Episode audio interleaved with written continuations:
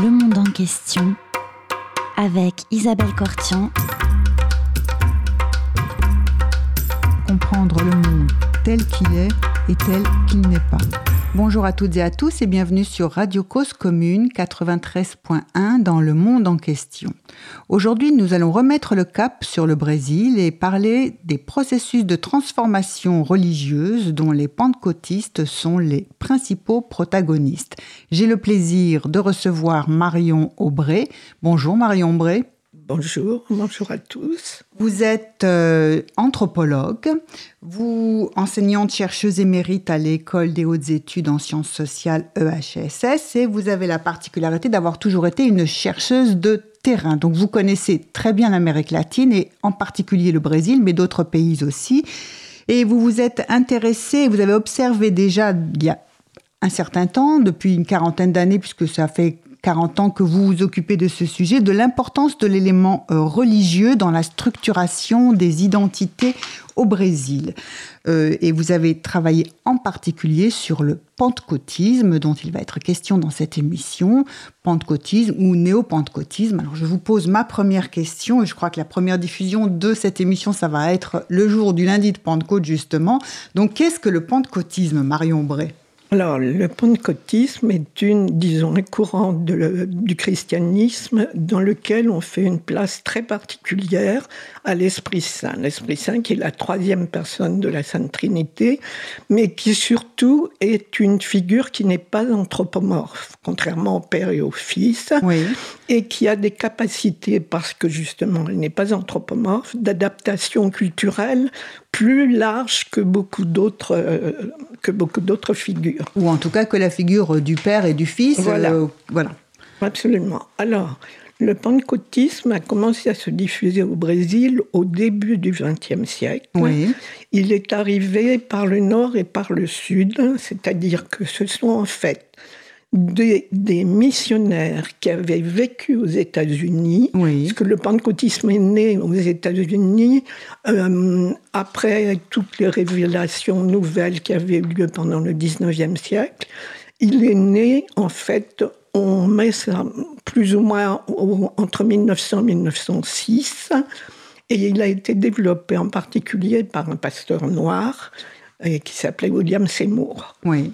Bon, et les migrants européens qui vivaient aux États-Unis ont donc participé. Pourquoi? Parce que le pentecôtisme aux États-Unis, ça a été un moment où euh, tous ces gens qui étaient mal adaptés, qui étaient un peu pauvres, etc., euh, sont rentrés dans cette église qui ne faisait pas de discrimination raciale.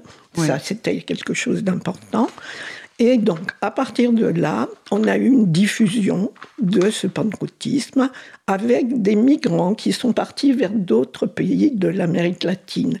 Au Brésil, ça a été le cas d'un Italien qui est allé s'installer euh, dans le sud du Brésil et à Santa Catarina, dans l'état de Santa Catarina. Et le cas aussi de deux missionnaires suédois qui, eux, sont allés s'installer à Belém. Donc vous voyez le, le sud et le nord. En 1910, ce sont des, euh, comment, les congrégations chrétiennes qui se sont installées, parce qu'immédiatement, le pentecôtisme a fait des petits. Ce ah, C'est pas c'est pas un courant. C'est une multitude de petits groupes, de dénominations, et euh, donc c'est très fragmenté. Donc là, c'était les congrégations chrétiennes dans le sud, et dans le nord, ce sont les assemblées de Dieu. Les assemblées de Dieu qui sont devenues d'ailleurs euh, une des églises les plus importantes du pentecôtisme dans le monde. Alors, ça, c'est la première vague. C'est la première vague de développement du pentecôtisme au Brésil. Alors, Absolument. Alors, la deuxième vague, c'est dans les années 50, on a eu d'une part l'arrivée de ce qu'on appelle l'évangile quadrangulaire, et qui était une, un groupe euh, nord-américain qui est venu s'installer et qui avait la très grande particularité, qui dure d'ailleurs jusqu'aujourd'hui, d'accepter le pastorat des femmes. Alors ça, c'était vraiment très nouveau. Et puis, euh, l'autre élément, c'est un groupe, un courant qui était proprement brésilien, qui s'appelle Deus é amor, c'est-à-dire Dieu est amour. et qui continue jusqu'aujourd'hui. Ça, c'est la deuxième vague. Et la troisième vague, bon, alors il y a eu entre les deux, il y a eu énormément de nouveaux, nouvelles dynamiques qui se sont créées, de nouveaux groupes qui se sont créés à partir de ceux qui existaient déjà. Et en particulier, il y a eu une pentecôtisation dans les années 60, une pentecôtisation des églises historiques, parce qu'il y avait du protestantisme historique au Brésil. Donc vous aviez par exemple la Battista Renovada, qui est une l'église baptiste, une partie de l'église baptiste qui est devenue pentecôtiste. Voilà, alors la troisième vague, et c'est celle qui nous intéresse le plus parce que c'est celle qui a fait vraiment monter beaucoup les chiffres, c'est ce qu'on appelle le néo-pentecôtisme qui a été inauguré, disons en grande partie à la fin des années 70 par la fondation d'une église qui s'appelle l'Église universelle du royaume de Dieu. Et cette église, elle a depuis eu une croissance exponentielle, mais dans le monde, pas seulement, au Brésil. Voilà, dans le monde entier. Et elle tire les chiffres du pentecôtisme euh, vers le haut, parce qu'actuellement, on a à peu près 26-27% euh, de pentecôtistes au Brésil, mais euh, dans ces 26-27%, il y a, euh, non, pardon, d'évangéliques au Brésil, mais dans ces 26%, il y en a 22% qui sont pentecôtistes, hein, simplement. C'est grâce à ce chiffre des pentecôtistes que, que les évangéliques ont, ont pris une, un essor. Une croissance énorme. Oui, absolument. Alors donc ça, c'est pour vous donner une idée temporelle de ce que comment ça s'est développé. En l'espace d'un siècle, comment le, le pentecôtisme et le néo-pentecôtisme s'est développé euh, et, et, s'est réparti sur l'ensemble du territoire brésilien. Tout à fait. Alors, quelles ont été les causes de ces adhésions? D'abord, il faut dire que le pentecôtisme, jusqu'aujourd'hui, continue à être une religion des classes les plus pauvres. Oui. Jusqu'aujourd'hui. Aussi bien dans, les milieux, dans les milieux urbains, les nouveaux milieux urbains. Voilà, oui, mais dans on, les, on, va revenir, on va Alors, revenir sur cette chose-là. Excusez-moi. Parce que c'est très intéressant. Ça s'est d'abord développé essentiellement en milieu urbain. Et puis à partir des années 60, ça s'est aussi développé en milieu rural et à partir des années 80 en milieu amazonien, etc. Donc ça, ça a été bon. Mais quels ont été, disons, les, motifs qui ont fait, qui ont créé l'adhésion des, plus pauvres à cette religion? Bon, il y en a plusieurs. En particulier, le fait qu'il y avait une, c'est une religion très émotionnelle. Oui. D'abord, c'est une religion en plus de ça qui à ses débuts, ça n'est plus le cas maintenant, mais à ses débuts promouvait la, la, doctrine de la prédestination, c'est-à-dire bon, un petit peu comme les calvinistes, euh, voilà. Mais c'est une très vague origine et maintenant ça a complètement disparu. Alors ça c'était quelque chose d'important. Pourquoi? Parce que la prédestination, ça veut dire que vous êtes un élu de Dieu.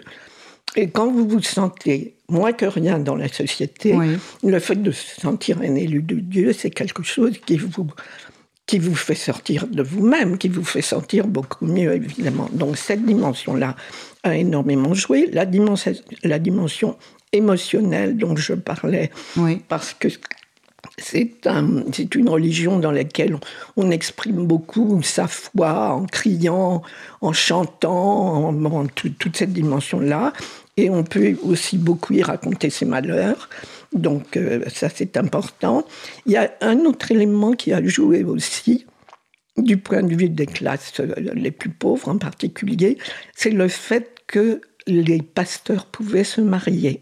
Oui. Parce que, disons que le, célibat des prêtres, qui a toujours accompagné l'Église catholique depuis le XIIe ou XIIIe siècle, n'est pas quelque chose, euh, disons, dans les pays de, l'Amérique latine en général, est considéré comme une, chose un peu bizarre, une chose un peu contre nature. Donc ça, le fait que les pasteurs pouvaient se marier, ça, ça a aidé dans les adhésions. Alors, l'autre élément, mais plus tardif, c'est-à-dire à partir des années 60, qui a vraiment beaucoup joué, que j'ai pu tout à fait observé, c'est la dimension économique, c'est-à-dire que ce sont des gens pauvres, mais quand quelqu'un parle bien, puisque, le, puisque bon, j'ai oublié de parler des dons, dans, le, dans le pentecôtisme, il y a le fait que le Saint-Esprit vous accorde des dons, dons en particulier le don d'évangélisation. C'est-à-dire, si vous avez cette possibilité d'évangéliser, de, convertir, de, convertir, beaucoup de gens, de convaincre par le discours. Voilà, ça vous donne une grande, une, place dans représentation et une très grande place dans le groupe. Donc, à partir de cet élément-là, vous avez le, Brésil est encore une, une religion, une culture orale très forte, dans laquelle, évidemment, les gens pratiquent en particulier une chose qui se pratiquait autrefois, il y a très longtemps en France, qui sont ce qu'on appelle les défis, c'est-à-dire les gens qui se répondent à deux personnes et qui composent quelque chose immédiatement, vous voyez. Une sorte de joute oratoire. Une joute oratoire, absolument dans laquelle euh, vous avez une capacité à trouver les mots, etc. Et ça, c'est quelque chose de très important et qui a eu une importance politique, euh, disons, dans les 40 dernières années, parce que vous devez sans doute vous souvenir que le président Lula venait du nord-est du Brésil, où l'on pratique ce genre de choses. Et sa capacité d'orateur est vraiment extraordinaire. Et la capacité d'articuler les idées très vite, mhm. hein, puisque c'est le, propre des, des joutes oratoires. Et, ça, ça, ça, a énormément joué, par exemple, pour qu'il devienne ce qu'il est devenu, c'est-à-dire le président du Brésil pendant dix ans. Et, mais bon, lui, il était pas pentecôtiste. Lui n'est pas pentecôtiste, non. non. non. Mais il avait ce fond culturel. ce fond culturel où on a l'habitude de, développer oralement des arguments et de... Tout à fait. Et donc ça, c'est quelque chose qui a fait qu'à un certain moment, quand il, parce qu'il y a eu des, des, problèmes économiques au Brésil, entre, disons, les années 60, presque tout le temps d'ailleurs, depuis que je le connais, mais mais euh, particulièrement entre les années 60 et les années 90-2000, euh, euh, là, il y, a eu des, moments très, très difficiles sur le plan économique. Or, les personnes qui réussissaient à fonder une petite église et à réunir des gens, eh bien, c'était un salaire assuré, dans la mesure où on demande toujours, quand on est pentecôtiste, on demande de ne pas donner des miettes à Dieu.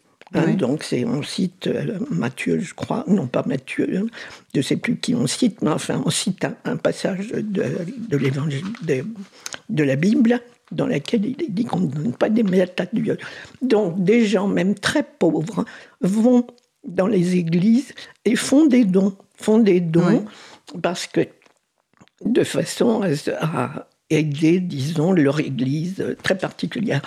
Résultat, il y a des gens qui se sont mis à vivre de leurs paroles évangéliques. Mhm. Et ça a été quelque chose de très important aussi pour que des gens rentrent dans ça. Alors, il y a une autre chose, une autre chose qui me semble aussi euh, être euh, très importante, c'est que, euh, bon, je vous, ai, je vous ai déjà un peu parlé du socioculturel, en particulier à travers euh, cette dynamique-là. Mais je voudrais vous dire que euh, dans les campagnes, ça a commencé à se développer le, le, spirit, le pentecôtisme. le pentecôtisme. Ça a commencé à se développer en particulier dans les années 60. C'est-à-dire, c'est un moment où il y avait beaucoup de... Vous avez eu entre les années 40 euh, et 80 un retournement des chiffres de la population urbaine et de la population rurale. C'est-à-dire que vous aviez euh, en 1940 20% des gens qui étaient urbains et 80% des gens qui étaient ruraux. Et puis en 1980, vous avez eu le contraire. C'est-à-dire tout le monde était devenu urbain à 80% et il n'y avait plus dans les campagnes que 20%. Mais comme il y avait des échanges continuels entre les campagnes et les villes, des gens se déplaçaient beaucoup, euh, on, disons, le pentecôtisme a pénétré les campagnes aussi de cette façon-là. Il y avait une autre chose aussi que je n'ai pas mentionnée, mais qui est très importante sur le plan culturel, c'est le fait que dans ces groupes, il y avait une éthique très rigide. Mhm. Une éthique très rigide, euh, beaucoup basée sur des, sur des interdictions. Euh, par exemple, euh, les femmes ne pouvaient pas se couper les cheveux, il, fallait les garder en petits chignons, il ne fallait, fallait, pas les couper, mais il fallait les garder quand même. Et, et le fait qu'on ne pouvait pas s'habiller comme le font la plupart des Brésiliennes, c'est-à-dire en montrant pas mal leur corps à l'extérieur. Et là, non, c'était tout le contraire. Il fallait avoir des manches, pas de décolleté et des vêtements qui étaient loin du corps. Mhm. Hein, c'est-à-dire, euh, bon, ne pas montrer son corps, c'était quelque chose de très important. En fait, si vous voulez, à cette époque-là, parce que ça a changé avec le néo-pentecôtisme, mais j'y reviendrai. À cette époque-là, l'iconoclasme, qui est une tradition protestante, fonctionnait beaucoup. C'est-à-dire qu'en fait, cet iconoclasme s'appliquait au corps des mhm. personnes, au corps de l'individu. Et donc, il fallait surtout pas montrer son corps, ce qui rentrait en conflit direct avec la, la vision euh, culturelle brésilienne qui fait du corps, disons, la, le, le, support, de le support de l'individuation. Donc c'est très important de, de, montrer son corps, de développer son corps, de, de le, de le rendre beau en particulier, parce que cette dimension esthétique est importante. Et là, justement, ça venait contre ça, puisqu'il fallait surtout pas montrer son corps. On ne pouvait pas aller à la plage parce qu'à la plage, on se dénude. Donc, mhm. pas question d'aller à la plage. Et puis, cette dimension de l'iconoclasme dont je vous ai parlé euh, faisait qu'on ne pouvait pas regarder la télévision, qu'on ne pouvait pas aller au théâtre ni au cinéma, etc. Donc tout ça, c'est l'iconoclasme. Ce qui a complètement changé au moment de l'arrivée du néo-pentecôtisme. Pourquoi? Parce que Edil Macedo. Oui, je vous écoute. Edil Macedo, qui a fondé l'Église universelle du royaume de Dieu, est quelqu'un euh, qui, lui, euh, s'est servi de la télévision comme un moyen prosélyte. à tel point qu'on parle désormais de télévangélisme, n'est-ce pas? Ah, voilà, Comme, comme aux États-Unis. Comme aux États-Unis, voilà. Tout à fait. Donc c'est quelque chose, c'est quelque chose qui a beaucoup joué aussi dans la transformation du rapport à la divinité. D'abord parce que on a mis de côté l'iconoclasme. Donc ça, c'est un changement majeur. Le pasteur est une figure centrale avec son charisme. Mais il l'a toujours été. Il l'a toujours été. C'est pour ça que je vous disais tout à l'heure que euh, les, personnes euh, pouvaient fonder leur petite église grâce à leur charisme. Grâce à leur charisme individuel. Voilà, exactement, leur charisme individuel et au fait que ce charisme individuel passait par l'évangélisation. Mhm. Hein, donc c'était quelque chose de, très important. Et euh, donc euh, oui, je, je, vous disais, alors il y a une chose qu'il faut savoir aussi, c'est que dans ces groupes, en particulier dans ceux que j'ai beaucoup étudiés, qui sont les assemblées de Dieu, il y avait dans les années 70 euh, une énorme entraide des personnes à l'intérieur de la communauté. Et ça, pour, pour construire une identité, c'est très important parce que l'entraide dans les gens qui sont pauvres, ils en ont besoin.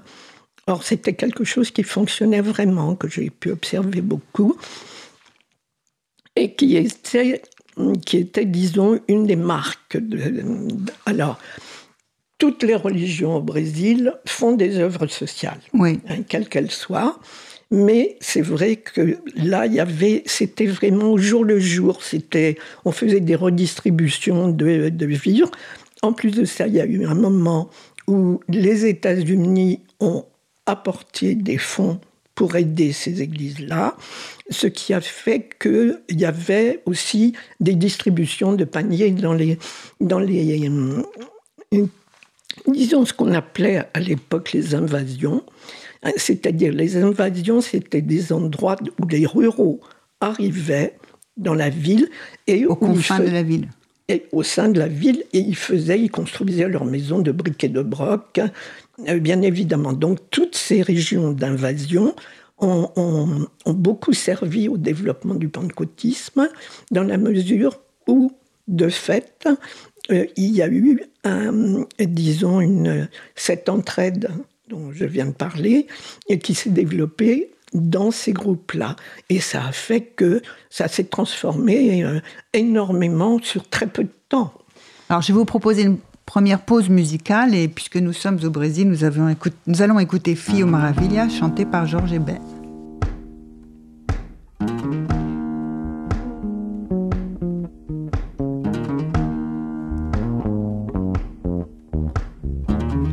novamente ele chegou com inspiração. Cause Commune, cause-commune.fm Com muito amor, com emoção, com explosão, um gol. Sacudindo a torcida aos 33 minutos do segundo tempo. Depois de fazer uma jogada celestial, um gol tabelou, driblou dois zagueiros,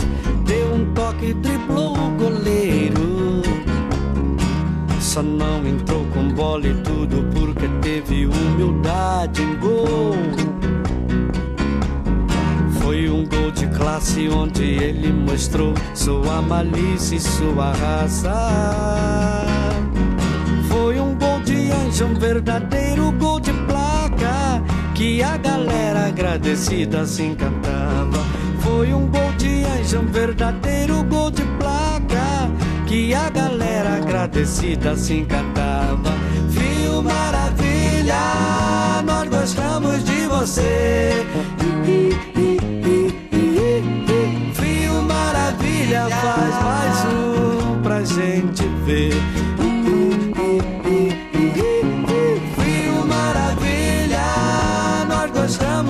você.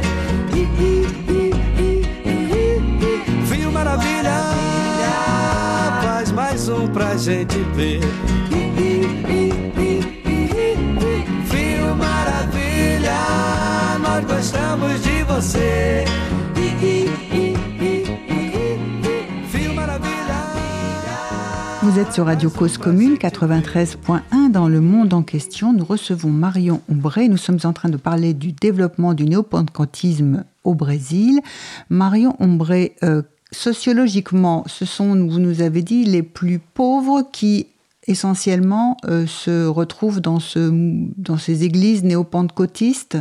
Et euh, Comment, comment, comment sont-ils Comment s'adaptent-ils Comment regardent-ils les autres dans la société? Alors, il faut juste dire une première chose qui a été, pour en revenir à l'Église universelle du Royaume de Dieu, c'est qu'en dehors du fait d'avoir éliminé l'iconoclasme, elle a également promu un autre type de rapport à la divinité. C'est-à-dire qu'en fait, vous devez exiger de Dieu non pas qu'il vous donne des grâces parce que vous suivez bien l'éthique du groupe, mais de, parce que vous avez la foi en Dieu. Mhm. Donc c'est tout à coup la foi qui devient le centre totalement. Et ça, euh, à peu près toutes les classes les plus pauvres au Brésil ont envie de, de, devenir, euh, d'avoir un avantage économique. Bon, et ça, on trouve euh, donc comme je vous le disais, ce sont les plus pauvres qui appartiennent à ces groupes-là. Mais parmi ces plus pauvres, euh, vous avez surtout des Noirs, parce qu'au Brésil, il est évident que plus on est pauvre, plus on est noir et plus on est non, plus on est pauvre et plus on est noir. Bon, donc ça, ça c'est quelque chose. Alors, ce qui est intéressant, c'est que en fait, avec le néopentecôtisme et le développement de la théologie de la prospérité, c'est-à-dire ce, que, ce dont je viens de vous parler, euh, c'est la foi qui fait que vous donnez à votre Église et Dieu doit vous donner des, des choses des, des, bienfaits, des, bienfaits, en, retour. Absolument. Et vous devenez vous-même aussi un entrepreneur, c'est ça enfin, C'est ça, voilà. C'est renverser la, la, balance, vous n'êtes pas qu'une victime ou qu'à attendre un salaire d'un employeur, mais vous devez aussi vous-même devenir un patron, enfin un employeur. Tout à fait. Et ça, c'est vrai que ça a changé beaucoup euh, de de la vision qu'avaient les, gens auparavant, euh, qui dépendait un peu des faveurs, y compris des faveurs du, Saint-Esprit, euh, n'est-ce pas? Là maintenant, il y a plus de dynamique, disons, mais ça n'est pas forcément couplé avec de la responsabilité. Hein, ça, mhm. c'est pas, pas, pas, automatiquement. Euh, par contre, alors, pour en revenir au fait qu'il y a beaucoup de noirs dans les églises pentecôtistes, une chose qu'il est très intéressant de souligner, c'est le fait que euh, les, euh, disons, dans les, rituels pentecôtistes, il y a une espèce de, de bagarre continuelle entre Dieu et le diable. Oui. Hein, continuellement. une sorte de vision assez manichéenne. Totalement manichéenne, totalement manichéenne. Et vous avez, vous avez, disons, la mise en scène de ce manichéisme dans tous les cultes. Hein. C'est-à-dire, il y a des gens qui tout à coup euh, arrivent et se disent, enfin, se disent, c'est pas eux qui le disent, mais on dit qu'ils sont possédés par un démon. Pourquoi? Parce que la possession au Brésil, euh, c'est quelque chose qui est quand même fortement euh, ancré dans la population. Les religions médiumniques au Brésil, que ce soit les religions afro-brésiliennes ou le spiritisme d'origine française, elles sont très, très importantes et tout le monde, tout le monde en connaît quelque chose. C'est-à-dire, ça mm. fait partie du substrat culturel. Et là, tout à coup, ces figures qui sont les figures les plus révérées des cultes afro-brésiliens sont censées euh, disons, posséder une personne quand elle est dans le temple. Et dans, au moment de cette possession, il y a un jeu de scène qui se fait, qui fait que immédiatement le pasteur vient pour l'exorciser. Alors, ces scènes d'exorcisme sont parfois violentes, mais c'est surtout, ce sont des, disons, des, dynamiques agonistiques d'une personne à l'autre, celui qui est possédé et qui en général parle aussi, et puis euh, le pasteur qui parle au nom de Dieu, bien évidemment. Et ça, mais ça, par exemple, c'est très intéressant de voir que ça peut avoir un effet psychologique chez les personnes, parce que j'ai rencontré beaucoup de femmes en particulier qui étaient possédées presque chaque fois qu'elles allaient au temple, bon, et, qui donc rentraient dans une mise en scène de ce type-là.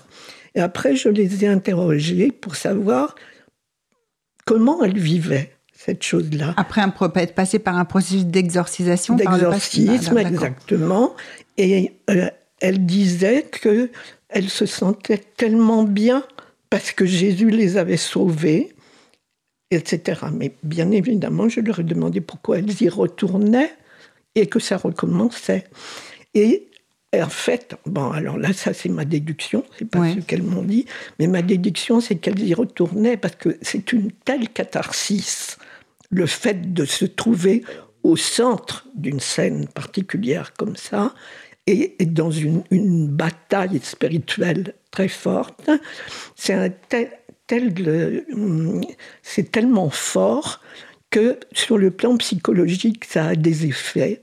Et ça fait que ces femmes, quand elles ressortent de là, c'est comme si elles avaient rechargé leur pile.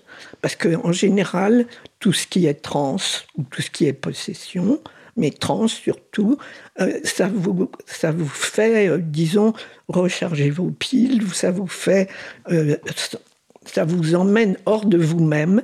Et le fait d'être hors de vous-même fait que vous retrouvez de la force pour après. Donc, si vous voulez, souvent, ces femmes allaient au temple, ils retournaient pour que se rejoue cette scène qui leur faisait tellement de bien, pas, pas toujours pendant très longtemps, quelquefois pendant quelques jours, quelquefois pendant un mois, mais où elle se sentait, elle se sentait mieux après. Donc, elle voulait retrouver cette euh, reconstitution du sujet, de leur ego, de exactement. Oui, oui.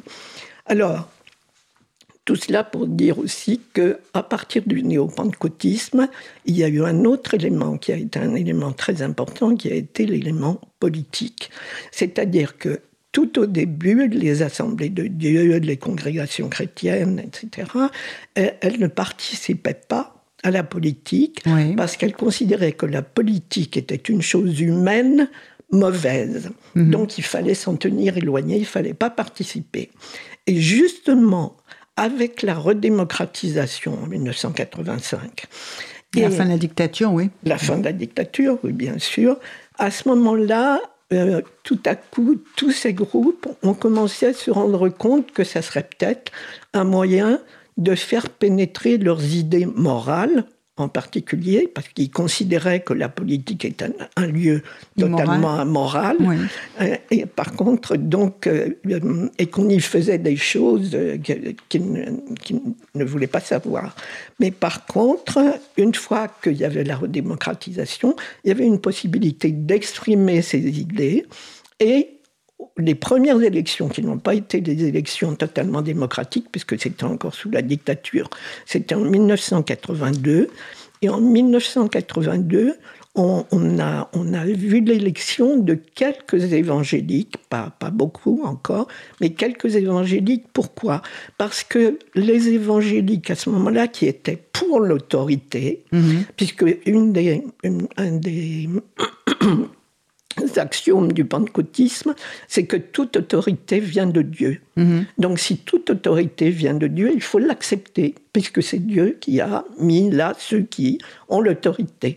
Alors, du temps des militaires, les militaires étaient très bien acceptés par toute, ces, toute cette couche, dans la mesure où euh, ben, c'était Dieu qui leur avait donné le pouvoir. Alors, pas de contestation de l'ordre social, oui. Pas de contestation de l'ordre social, mais surtout, en plus de ça, les militaires ont répété, c'est un moment où il y avait eu, disons, une, croissance euh, très forte au Brésil, et euh, les militaires répétaient un spot euh, qui était tous les jours à la télévision, mais les pentecôtistes ne regardaient pas la télévision, mais ils entendaient par contre les discours des, des militaires en question. C'était le fait que ce pays est un pays qui va de l'avant. Oui. Et on parle avec la French. Alors, ça, c'était très important parce que justement, les, dans la vision du monde du pentecôtisme, il faut toujours aller de l'avant dans son ascension spirituelle. Mhm. Il faut toujours être meilleur. Et ça, c'est quelque chose qui a, euh, disons, développé une certaine euh, une certaine dynamique de compréhension de ce que racontaient les militaires. Donc en 1982, qui ont été les premières élections avant la redémocratisation, il y a eu beaucoup d'évangéliques, enfin pas beaucoup, non, euh, j'exagère en disant beaucoup, il y a eu plusieurs évangéliques qui ont été élus. À partir de 1985, c'était la redémocratisation et en particulier le, la, la, nouvelle constituante. Oui. Donc, l'Assemblée constituante s'est formée à partir de ces élections. Et là, tout à coup, c'était très différent parce que ça voulait dire que on allait pouvoir exprimer euh, dans la Constitution et euh, à la Chambre et au Sénat, euh, on allait pouvoir exprimer sa vision morale du monde. Et donc, il y a eu davantage euh, d'élus, euh, beaucoup plus, beaucoup plus de députés, tout à fait, tout à fait, aussi bien des pentecôtistes que des anciens protestants. Tout à fait. Et le, le discours, c'était que parce que tous ceux qui sont inspirés par le Saint-Esprit sont honnêtes. Mhm. Hein. bon, mais il se trouve que cinq ans plus tard, il y a eu de nouvelles élections et qu'ils euh, n'avaient pas été plus honnêtes que les autres, c'est-à-dire ils étaient rentrés eux aussi dans le... Dans les affaires? Oui, tout à fait, dans les affaires. Et donc, de ce fait-là, euh, ils, ils, ont fait, ils, n'ont pas augmenté euh, leur... nom. Et les élections suivantes, cinq ans plus tard, alors là, ils ont perdu, vraiment, ils ont perdu quelque chose comme 62 députés fédéraux. Donc euh, c'est très important, hein. c'est de voir comment ça s'est comment ça s'est développé et comment en fait quand même les gens euh, votaient pour eux parce qu'ils étaient évangéliques, mais s'ils n'étaient pas honnêtes du tout, alors que la base de leur discours c'est qu'ils étaient plus honnêtes que les autres, hein, c'était un problème.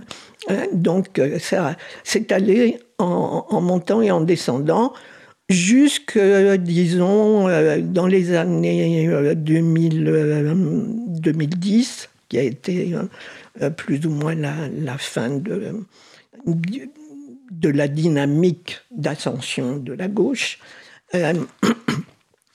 et jusqu'à ce moment-là, c'est monté, c'est descendu. Par contre, après, ça a commencé à augmenter et euh, nous savons que la dernière fois qu'il y a eu le vote à la présidentielle et à la députation, euh, puisque tous les votes se font en même temps au Brésil, c'est-à-dire qu'on élit le, président, de la République, le sénateur, les sénateurs, les, les députés fédéraux et les députés des États un des États fédérés. Donc c'est très important, effectivement. Et donc aux dernières élections, aux dernières élections présidentielles et en octobre 2018, qu'ils ont élu euh, Bolsonaro, qui était lui-même pentecôtiste, enfin, il était catholique au départ, mais en 2016, il s'est fait baptiser dans le Jourdain de façon très spectaculaire, bien évidemment, pour acter sa conversion à l'évangélisme.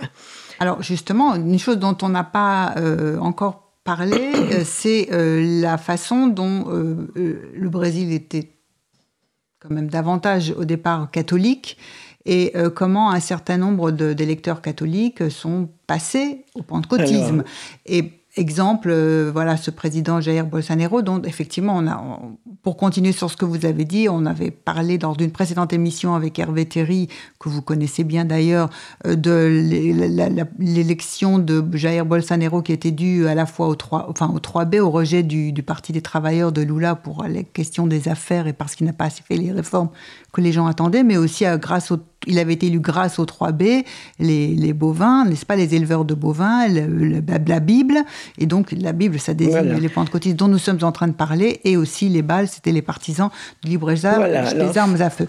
Alors, catholique, euh, dynamique euh, des catholiques, comment sur les questions sociales en particulier, ils se sont... Euh, l'élection, l'élection de Jair Bolsonaro, comme je vous ai dit, il y a à peu près 26% de d'évangéliques en tout au Brésil, c'est pas suffisant pour faire. pas suffisant, tout à fait. Une élection. Mais ce qu'il y a eu, c'est qu'on a eu une dynamique de détestation du PT de la part d'une partie des classes moyennes, mhm. des classes moyennes qui sont euh, euh, enfin très lettrés, universitaires éventuellement. On a, on a eu cette dynamique-là qui a joué, qui maintenant commence à se retirer un petit peu, mais enfin bon.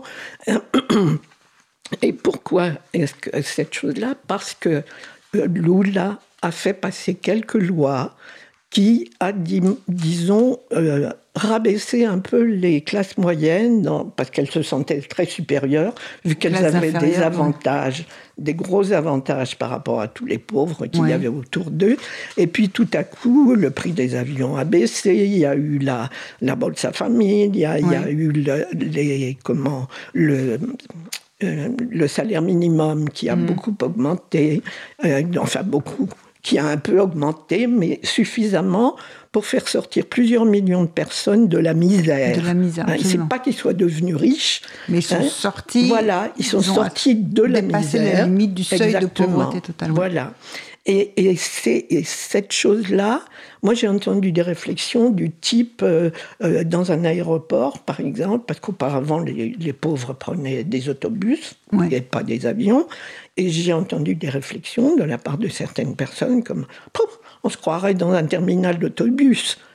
On était, on était à euh, l'aéroport. Ah, Donc vous avez toute cette dynamique-là qui a joué. Hein, c'est-à-dire comment des gens se sont sentis euh, rabaissés par, certaines des, euh, des lois qui avaient été passées par ce gouvernement de gauche. Et, et, il y a eu vraiment, on a vu monter entre 2010 et 2014 qui, euh, au moment où la, présidente Dilma a été euh, mise dehors, euh, on a vu monter vraiment cette, ce rejet du PT, cette détestation du Une haine de la gauche aussi, des ah idées de gauche, vraiment, des réformes faites tout par à fait, Tout à fait. Alors Bolsonaro, il a, il a été bien aidé. Hein. il a mhm. été bien aidé, y compris par la presse euh, général, Oui. euh, qui, est, qui est plutôt, disons, euh, libéral, euh, mais plutôt à droite quand même. Mhm. Donc, euh, ils ont participé énormément à la chute de Dilma et ils ont participé aussi à l'arrivée de Bolsonaro. Alors donc, je vous ai dit, en 2016, Oui. il s'est fait baptiser dans le Jourdain. Donc, à travers ça, tout à coup, il est devenu pentecôtiste. Et tous les pentecôtistes ont voté pour lui. À peu près tous. Peut-être pas tout à fait tous, mais bon, à peu près tous. Et puis, les classes moyennes se sont dit, elles ne voulaient plus, elles ne parti- voulaient plus du PT. Du Parti du des tout. travailleurs, oui. Donc, donc euh, oui, le Parti des travailleurs, j'ai Ouais. toujours tendance à dire.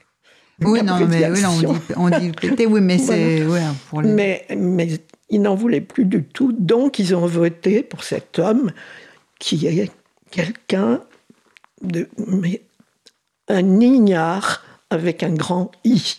C'est c'est quelqu'un de, de grossier, d'ignare, de, de ridicule à bien des égards. Mais il n'empêche qu'actuellement, il Mais ça, c'est l'universitaire qui parle ou ce sont les gens euh, Ah non, non, ce sont, ce sont qui se beaucoup- sentent offensés par beaucoup euh, de gens qui se sentent offensés, en particulier les milieux diplomatiques. Oui, Les milieux diplomatiques, la diplomatie brésilienne était jusqu'il y a 10-12 ans considérée comme une des meilleures au monde. Oui. Hein. Là, actuellement, l'image que renvoie ce président du Brésil est insupportable pour, pour beaucoup les- de le corps diplomates. diplomatique euh, brésilien, oui. Voilà. Enfin, si vous pensez qu'il a, il aurait voulu faire nommer comme ambassadeur à Washington un de ses fils, hein, qui, est, qui, est, qui est, enfin, tout aussi ignare que le père, mais bon. Donc, euh, vous voyez, et puis en définitive, pourquoi? Parce que, parce que Bolsonaro est un grand admirateur de Trump. Il est, disons, la copie conforme de, de Trump. Il prend Le Trump la- tropical, oui, comme oui, il s'appelle le- lui-même. Mm. C'est ça. Non, c'est oui, c'était euh, les critiques qui Oui. l'ont appelé Trump Ah oui, je pensais qu'il avait repris ça pour lui aussi. Non, non, pas vraiment. Et, et- et donc, euh, et si vous voulez, ça, c'est quelque chose, c'est quelque chose qui a, qui a énormément joué pour, son- pour qu'il arrive à son, à son but, bien qu'il ait été euh, agressé euh, au cours Oui. de la campagne. De Et je pense que le fait qu'il ait été agressé a probablement aussi euh, lui a donné en quelque sorte une aura de celui qui s'en sort, celui que, que le Saint-Esprit a protégé, Ouais. euh, n'est-ce pas? Qui a donc des dons. Voilà, exactement. Et, et ça, euh, c'est quelque chose qui a certainement joué pour que des gens, disons, de classe moyenne pas trop bornés, euh, soient, soient arrivés à voter pour lui. Hein, Parce qu'il a quand même euh, eu plus de 50%, 56%. Donc, euh, c'est- assez effarant comme, euh, comme chose, mais il n'empêche que c'est la réalité. En plus de ça, il a nommé des gens pour ministres, bon, des gens qui n'appartenaient pas du tout à, disons, à la classe politique euh, euh, un peu ouverte, un peu libérale. Euh, et, ça, c'est quelque chose qui lui a été aussi beaucoup reproché par certaines personnes des classes moyennes, bien évidemment. Mais si vous voulez, c'est bon. Actuellement, je pense qu'il y a beaucoup de gens qui regrettent d'avoir voté pour lui parce que, parce que l'image qu'il projette du Brésil à l'extérieur est, épouvantable. Et en plus de ça, le Brésil, en général, avait depuis très longtemps plutôt une aura de sympathie Oui. à l'international. Et, et là, euh, c'est vraiment pas, pas du tout la sympathie qui, qui se développe, hein, pas du tout. Ni même parmi les, les autres pays latino-américains. hein, parce qu'il faut voir que tous les pays qui l'entourent sont actuellement, euh, disons, un peu vent debout contre cet homme qui fait la guerre à tous ceux qui, qui sont autour de lui. Puisque de toute façon, c'est un militaire, un- c'est un ex-militaire, ex, mais c'est un militariste, Ouais. et que lui, il regrette le, le temps du... Le temps de- des militaires. De la, dictature. De la dictature. Nostalgie. Donc, voilà, nostalgie de la dictature. Il a fait des déclarations épouvantables, en particulier par rapport à Dilma. Il a dit que le, tortionnaire, mm. parce qu'elle elle, avait été arrêtée, torturée, emprisonnée, que le tortionnaire, euh, c'est bien dommage qu'il ne l'ait pas tué. Enfin, vous voyez ce genre de déclaration. C'est très aberrant, mais c'est la réalité actuelle de la présidence brésilienne. Alors, je vais vous proposer une seconde pause musicale. Alors, cette fois, nous allons entendre effectivement chanter un de ces Alléluia. Hein, que vous devez connaître euh, bien, euh, Marion Aubray. Euh, et c'est un jeune adolescent, depuis il a un peu grandi, mais qui chante Jota A, qui chante un Alléluia.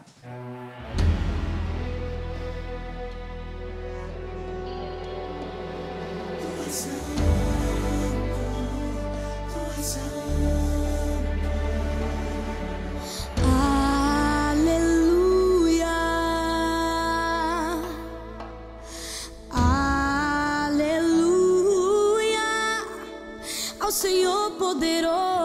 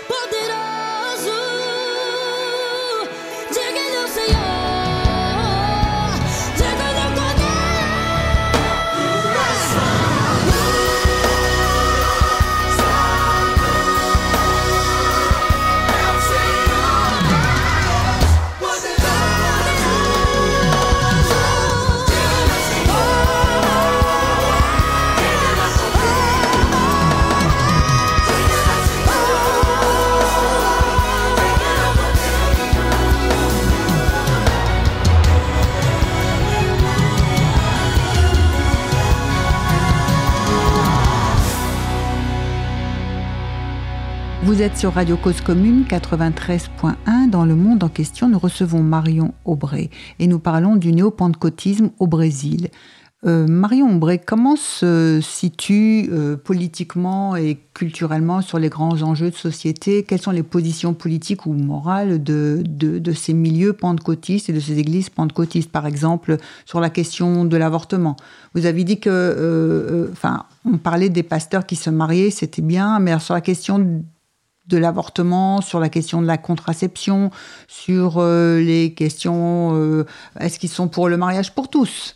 Non, alors justement, ils, sont, ils pratiquent en fait la euh, traditionnelle éthique de l'Église chrétienne en général, parce que je vous signale quand même que jusqu'aujourd'hui, les catholiques sont contre l'avortement, bon, sont moyennement homophobes, mais euh, bon, ça n'est toujours pas reconnu. Ils ne sont pas pour le mariage pour tous. Et alors là, non, seulement Bolsonaro fait des déclarations directes du genre je préférerais tuer un de mes fils, il a trois fils, et je préférerais tuer un de mes fils que de le voir embrasser un moustachu. Euh, donc ce genre de choses, ça vous donne, ça une vous idée donne une du, idée. Oui. Mais ça, c'est quelque chose, ça, c'est euh, les exagérations de Bolsonaro, mais par contre, c'est quelque chose qui a toujours été dans, entre les évangéliques, euh, disons pas les historiques, qui sont euh, beaucoup plus ouverts sur la Mhm. société. Mais par contre, les évangéliques pentecôtistes, oui, là, ils sont tout à fait euh, contre l'avortement. Bon, ça, Ouais. c'est général au christianisme. Ils sont homophobes, Ouais. c'est-à-dire ils sont contre le- Alors, il y a souvent aussi des. des- l'acceptation de l'homosexualité parce que c'est pas seulement c'est pas seulement le mariage pour tous oui, c'est- que vous avez des agressions d'homosexuels qui sont des agressions où on tue des gens hein, donc simplement parce qu'ils sont homosexuels donc vous voyez ce genre ce genre de choses c'est c'est quand même quelque chose et Avec donc, des échauffourées aussi au moment de la Gay Pride, enfin des sortes de milices qui se constituent Absolument. pour aller les attaquer. oui. Absolument, avec des balles, Avec- justement. Alors. Parce que les gens dont vous a parlé euh, Hervé Terry, ils sont en particulier beaucoup regroupés dans, le, dans un État relativement riche qui est l'État de Goiás. Oui. Hein. Et dans l'État de Goiás, il y a une proportion d'évangéliques qui est plus élevée que dans d'autres régions brésiliennes. Et ça, c'est quelque chose qui fait qu'en plus de ça, ils sont pour le port d'armes, Oui. euh, donc oui, exactement la même vision que les États-Unis à ce niveau-là. Et ils sont, euh, disons, disons que le Brésil était un pays dans lequel il y avait une certaine, euh, disons, liberté sexuelle. Oui. Les jeunes euh, avaient des relations sexuelles relativement jeunes.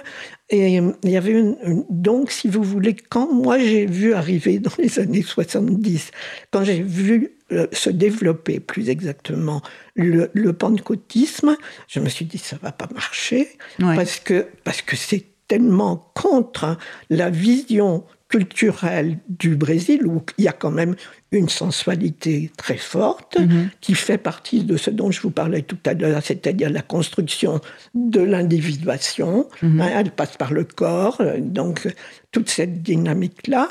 Et euh, eux sont absolument contre toutes ces choses-là. Les, les enfants, il y a eu même eu une période dans les années 80 à Récif où certains de mes amis qui étaient psychiatres et psychologues me disaient qu'il y avait à la Tamarinera, qui était l'asile psychiatrique euh, le plus important de Récif, euh, Récif étant le- la capitale du Pernambouc, il y avait beaucoup de bouffées délirantes de jeunes adolescents Ouais. euh, qui étaient pentecôtistes, enfin, c'est-à-dire ils étaient de familles pentecôtistes.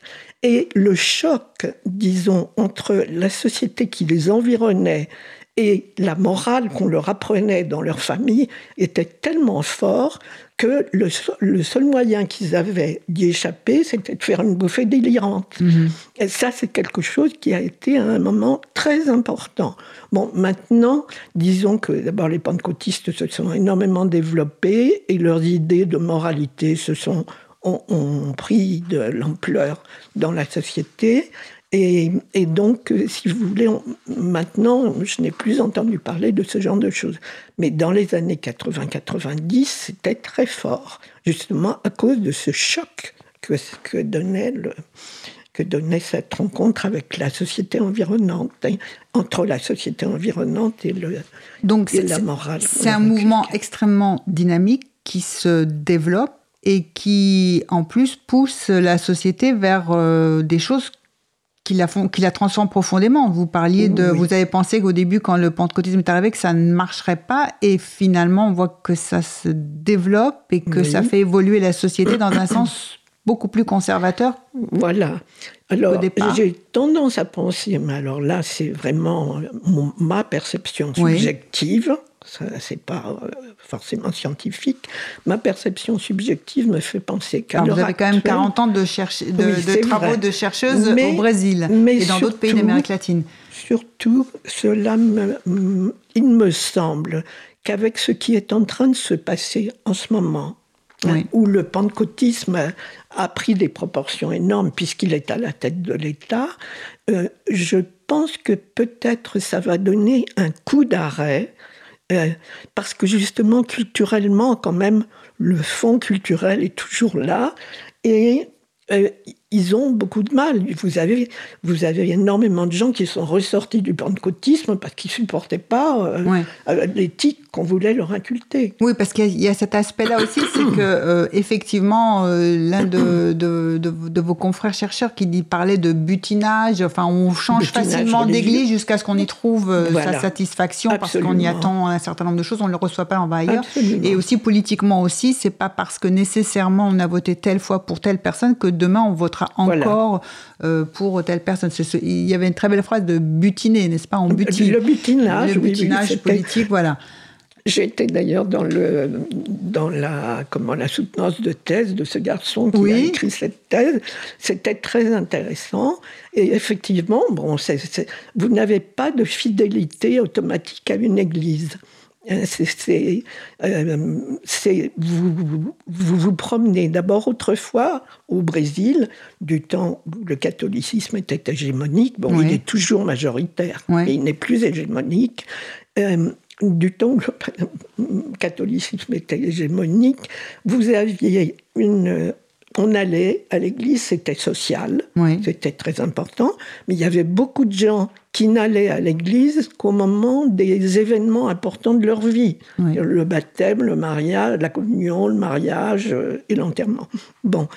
Euh, cette chose-là, si vous voulez, faisait qu'entre-temps, ils allaient euh, voir les, les, comment, les cultes afro-brésiliens, parce que qu'est-ce qu'on cherchait dans les cultes afro-brésiliens? C'était plutôt à résoudre les problèmes affectifs, ou bien on allait chez les spirites, parce que le, Brésil est le plus grand pays spirit au monde, le spiritisme kardéciste français, donc, euh, on allait, on allait dans ce là-bas euh, chez les spirites pour se faire soigner. Ouais. Hein, parce que, donc vous voyez, il y a parce une, la problématique de la guérison aussi, hein. une sorte de répartition euh, de, du travail des différentes religions. Et puis le catholicisme, c'était social.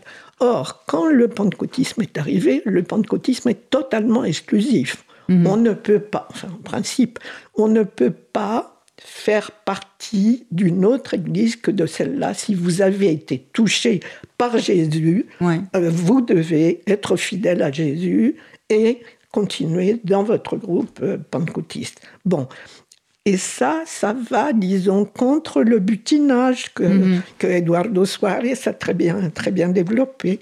Donc, et, et c'est quelque chose qui a changé la façon d'être, de, disons, euh, de certains qui ont adhéré totalement au pentecôtisme et puis qui en plus de ça, parce qu'il ne faut pas le nier, euh, parmi ces gens qui étaient pentecôtistes, qui avaient une façon de vivre euh, sans faire d'excès, hein, parce qu'il était interdit de boire, il était interdit de... de il y avait pratiquement que des interdits. Euh, donc, donc on ne faisait pas d'excès. Et comme on ne faisait pas d'excès, vous avez vraiment eu, dans les premiers euh, pentecôtistes, enfin ceux que j'ai pu suivre à partir des années 70 jusque dans les années 2000, euh, vous avez eu une ascension sociale réelle. Hein.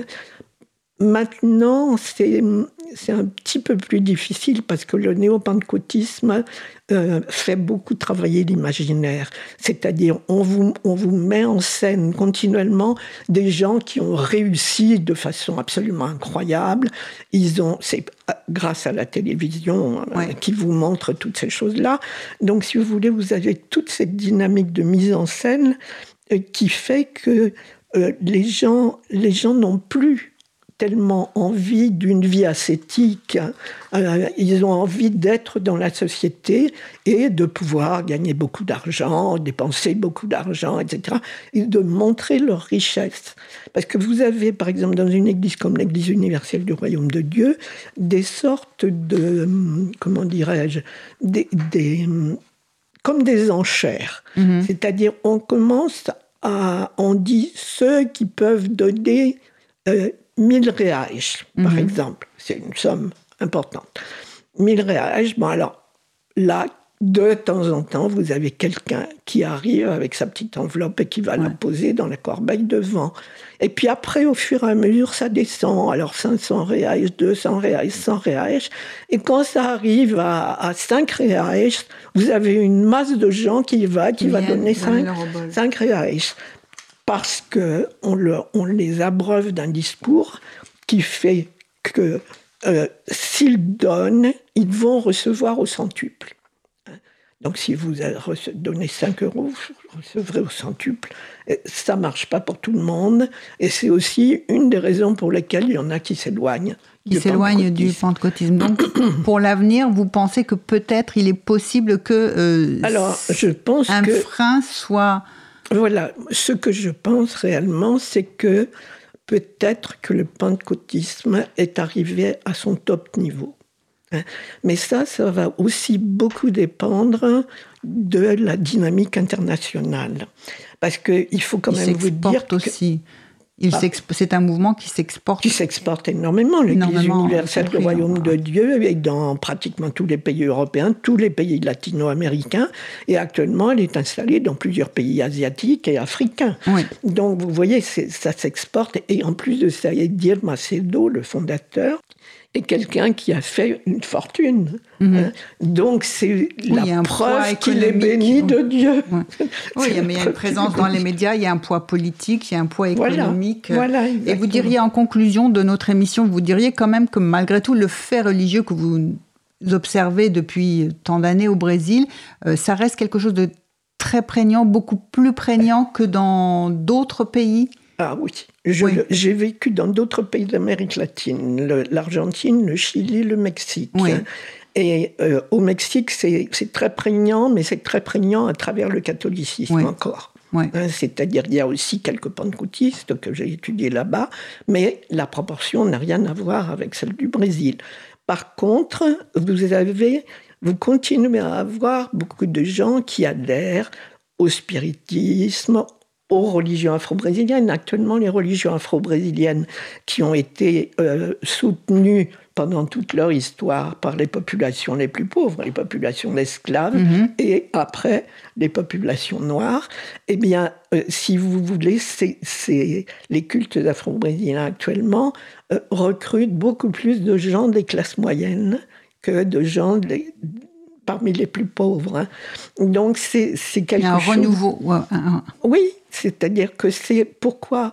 Parce que la religion, les religions afro-brésiliennes, parce qu'elles sont vraiment très nombreuses, euh, les religions afro-brésiliennes, elles apportent une autre vision cosmologique qui est basée sur des choses qui n'ont rien à voir avec euh, notre culture euh, occidentale.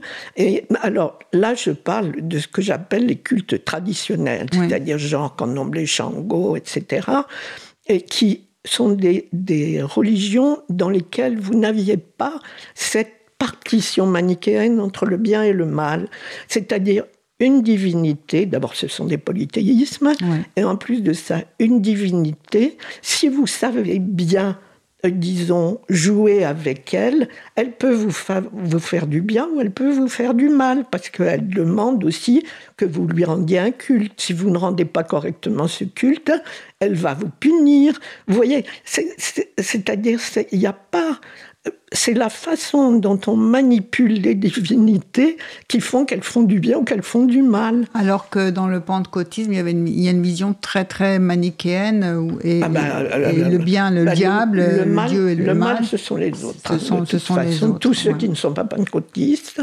et en particulier, euh, bien sûr, toutes ces figures du christianisme qui sont des figures euh, démoniaques et qui ont été transformées par les pentecôtistes euh, qui ont été récupérés par les pentecôtismes à travers les religions afro-brésiliennes. C'est-à-dire toutes les divinités afro-brésiliennes sont considérées comme des, entités démoniaques. Et donc, euh, il y a une sorte de, condamnation, il y a une condamnation de, ces religions traditionnelles afro-brésiliennes. D'autant plus que, d'autant plus que elles se développent aussi, elles se sont toujours développées dans le peuple. Donc, ils sont en concurrence au niveau de l'audience. Hein. Donc, euh, si vous voulez, c'est quelque chose qui actuellement a beaucoup d'importance dans la mesure où vous avez en particulier euh, des, Noirs à Rio de Janeiro qui vous disent, mais nous sommes la religion noire du Brésil en parlant du pentecôtisme. Parce que effectivement, c'est dans le pentecôtisme qu'il y a le plus de noirs. Mhm. Euh, donc vous voyez, mais il faut il faut comprendre en fait que les religions afro-brésiliennes qui ont vraiment soutenu l'identité noire depuis euh, que les esclaves sont euh, au Brésil, hein, c'est-à-dire euh, depuis le XVIIe siècle. Et, si vous voulez, c'est quelque chose qui actuellement continue, vous avez, vous un fort développement de l'identité noire au Brésil, mais cette identité noire n'est plus celle qui s'est développée à travers les religions afro-brésiliennes, euh, parce qu'elle s'éloigne de plus en plus de cette racine africaine, de plus en plus. Et c'est un peu dommage parce que c'est ce qui faisait l'originalité de la culture brésilienne. Mhm. Notre émission va toucher à sa fin. Marion Bray, je vous remercie beaucoup de votre intervention, de nous avoir fait partager euh, vos euh, connaissances sur ce Brésil et sur l'importance du fait et des faits religieux multiples au Brésil, un Brésil complexe. Et je rappelle à nos auditeurs que vous avez participé au comité de pilotage du dictionnaire des faits religieux, dans lequel d'ailleurs vous avez rédigé la notice sur le pentecôtisme, entre autres. Et à bientôt pour une prochaine émission. Le monde en question avec Isabelle Cortian. Comprendre le monde tel qu'il est et tel qu'il n'est pas.